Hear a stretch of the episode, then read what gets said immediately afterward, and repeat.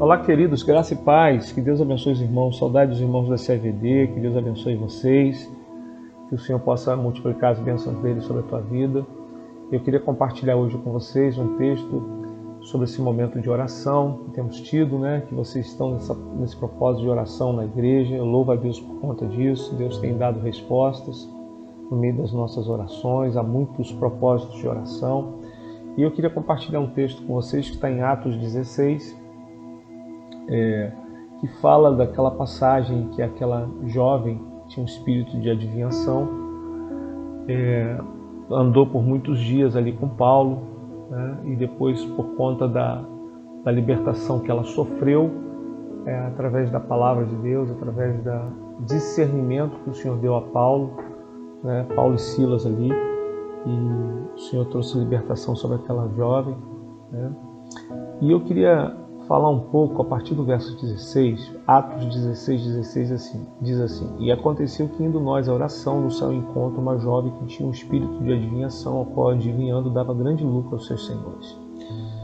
É uma coisa muito curiosa aqui é que essa história começa com oração e termina com oração também. Né? Paulo está indo a um lugar de oração onde é, a Lídia ia, né, que era uma mulher que tinha já uma relação ali já com, com o Senhor, né? E era uma mulher muito caridosa, fazia as coisas para estar sempre ajudando as pessoas, né? E Paulo indo ali nesse lugar de oração, que era um lugar já que era um lugar muito conhecido de oração, chegando ali, ele encontra com essa jovem que tem um espírito de adivinhação. Ou a gente pode dizer que era um espírito que adivinhava as coisas e dava muito lucro para os senhores, é o que nós lemos ali. Então a gente percebe o seguinte, algumas coisas nesse sentido. Primeiro, é possível que mesmo a gente estando em oração, mesmo a gente estando vivendo um tempo de oração na nossa vida, é possível muitas das vezes a gente ser afligido por situações em que Satanás tente entrar ou tente investir no momento nosso de oração. A Bíblia aqui não nos fala, né? mas provavelmente dentro daquele momento ali, naquele lugar de oração, Satanás se achega ali através da vida dessa jovenzinha, mas ele se achega ali e a gente percebe durante o decorrer da história que Paulo ele vai andando pelos lugares e vai o Senhor vai usando a vida de Paulo e Silas, né, de uma forma poderosa e aquele espírito vai ali durante muitos dias, no verso 18 diz isso.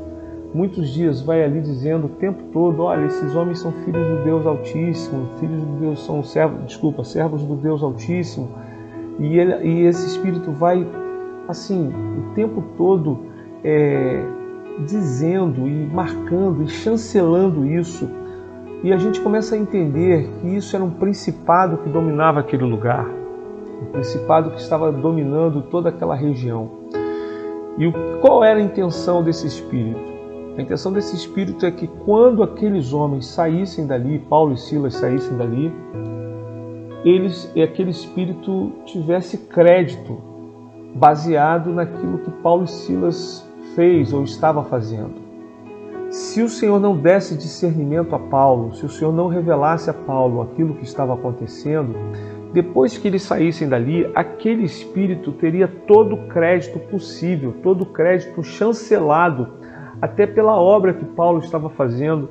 Ele teria todo, toda a chancela de tudo que ele fosse falar, ele estaria falando baseado no que os apóstolos ou naquilo que as doutrinas dos apóstolos estavam fazendo. Então nós precisamos vigiar muito, porque nós precisamos ter uma vida de oração, precisamos ter uma vida de vigilância, porque muitas das vezes, sabe, Satanás vai usar situações em que nós estamos usando é, de uma palavra de Deus, de um, de um mover de Deus, ele vai tentar se apoderar disso para tentar, provavelmente de forma posterior ou de forma mais na frente, tentar usar aquilo para que haja uma chancela daquilo que ele está fazendo, que haja é, uma, vamos dizer assim, uma certeza, que haja realmente uma confirmação de que Ele é de Deus, de que aquilo está tudo certo, é tudo muito de Deus, nós precisamos vigiar, porque nem tudo vem do Senhor. Quando nós discernimos isso, ou como vamos discernir isso? Através do Espírito de Deus. A palavra do Senhor nos fala que Paulo ficou incomodado, né?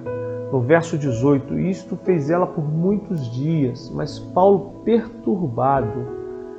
Queridos, tudo que adula a nossa alma, adula a nossa vaidade, tudo que vem, sabe, nos envaidecer, vem nos, nos fazer sentirmos é, cheios, nós precisamos colocar diante do Senhor, porque isso não é de Deus. Satanás ele tem, ele sabe aonde agir e é isso que ele faz. Lembra no deserto quando ele disse para Jesus: Olha, os reinos todos da terra te darei, se prostrado me adorares. Ele diz: Olha, se tu és filho de Deus, se tu és filho de Deus, transforma essas pedras em pão. Olha, se tu és filho de Deus, lança-te daqui para baixo. Quer dizer, ele sempre vai nos fazer sentirmos vaidosos. Essa é obra de Satanás, a vaidade. Ele entra no homem desta forma. Né? Ele faz com que o homem se sinta é, e encha o coração do homem de soberba, de vaidade, e ele começa a se sentir, o ser humano começa a se sentir autocapacitado, autossuficiente. Essa é uma das, vamos dizer assim, uma das estratégias de Satanás. E a Bíblia nos fala que isso incomodou Paulo. Sabe, a honra e a glória pertencem ao Senhor. O louvor, tudo pertence a Ele. Se nós estamos, se nós estamos sendo adulados, se nós estamos sendo honrados, nós temos que pegar tudo isso e colocar diante do Senhor. Olha, isso é do Senhor, isso pertence ao Senhor. O livro de Isaías diz, o Senhor diz, a minha glória não darei a ninguém, ao trem, não dou a ninguém, a minha glória é minha, diz o Senhor. Então, isso tem que nos incomodar, isso tem que nos perturbar, isso tem que ser algo que realmente venha nos confrontar. E nós vemos que Paulo fica tão incomodado que ele repreende esse espírito e aquela mulher, aquela menina, aquela jovem, ela é liberta daquele espírito que a oprimia e que dava muito lucro àqueles homens. E aí acontece um grande movimento naquele local. Por isso que eu falei que Paulo estava sendo ali usado pelo Senhor para derrubar um principado, uma potestade, um governo, um domínio espiritual que tinha sobre aquele local. Tudo iniciando num processo de oração. A oração, queridos, ele, ela é capaz de nos fazer entrar em regiões celestiais, em, religi em regiões espirituais, sabe? E quando começa a oração, quando você entra num propósito de oração, quando você entra numa vida de oração, quando você entra numa caminhada de oração, é impossível retornar. Sabe, a oração é como uma chama que começa a inflamar bem devagar e daqui a pouco quando você vê um grande fogo. É isso que Deus quer de nós. É essa chama, é esse inflamar. Precisamos ser inflamados com a graça, com o poder do Senhor Jesus né? E a gente percebe que é possível nós termos uma vida de oração, estarmos aos pés do Senhor, mas mesmo assim nós sermos seguidos, sermos perseguidos por espíritos que tentam oprimir ou tentam, sabe, é, atacar as nossas vidas. A palavra do Senhor fala no verso 17, capítulo 16 de Atos, verso 17: Esta seguindo a Paulo e a nós clamava dizendo, ela estava ali seguindo. Né? Isso nos faz entender que nem todos que seguem, nem todos que estão debaixo, sabe, da, da caminhada, podem ser do Senhor. Nós precisamos ter discernimento do Senhor, precisamos entender aquilo que é do Senhor, e isso é uma vida de oração, isso é uma vida de relacionamento com o Espírito de Deus, isso é uma vida de tra tratamento entre o Senhor e você, entre o Senhor e eu, entre o Senhor e nós. Olha que coisa. E quando os homens veem que a mulher foi liberta, as pessoas não estão preocupadas com pessoas serem salvas, queridos.